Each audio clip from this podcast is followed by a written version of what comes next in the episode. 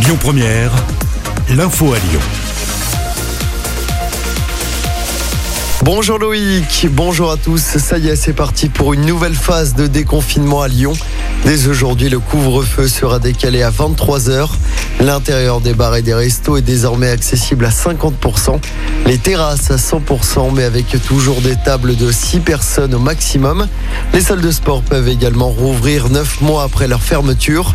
Feu vert également pour les parcs d'attractions, les thalassos ou encore les piscines municipales. Notez également la mise en place du pass sanitaire pour les grands événements. Prochaine étape de ce déconfinement, ce sera le 30 juin avec notamment la fin du couvre-feu.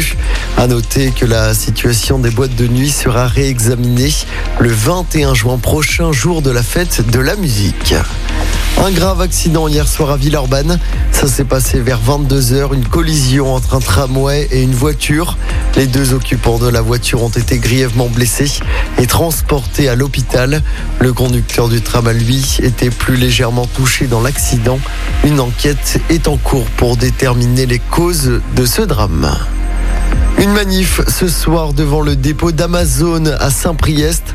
Ce sera à 18h.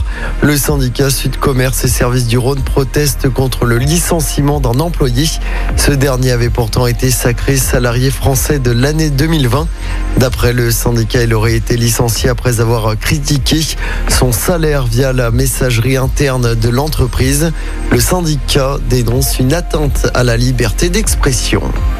Deux hommes de 28 ans toujours en garde à vue ce matin après la gifle reçue par Emmanuel Macron. C'était hier à Tain-l'Hermitage dans la Drôme. Après cet incident, la classe politique locale condamne unanimement les faits. Un geste intolérable pour Laurent Wauquiez. De son côté, Grégory Doucet apporte tout son soutien au chef de l'État. Aucune forme de violence n'est acceptable selon lui. Et puis pour euh, Bruno Bernard, président de la métropole de Lyon, le débat politique mérite respect et sérénité.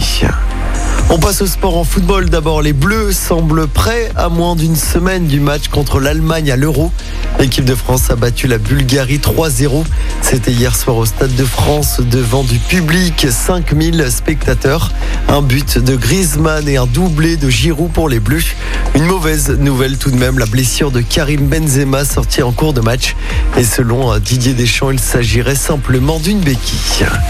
Et puis en basket, l'Asvel va tenter de se relancer ce soir en championnat avec un déplacement sur le parquet de Nanterre. Coup d'envoi de ce match à 20h.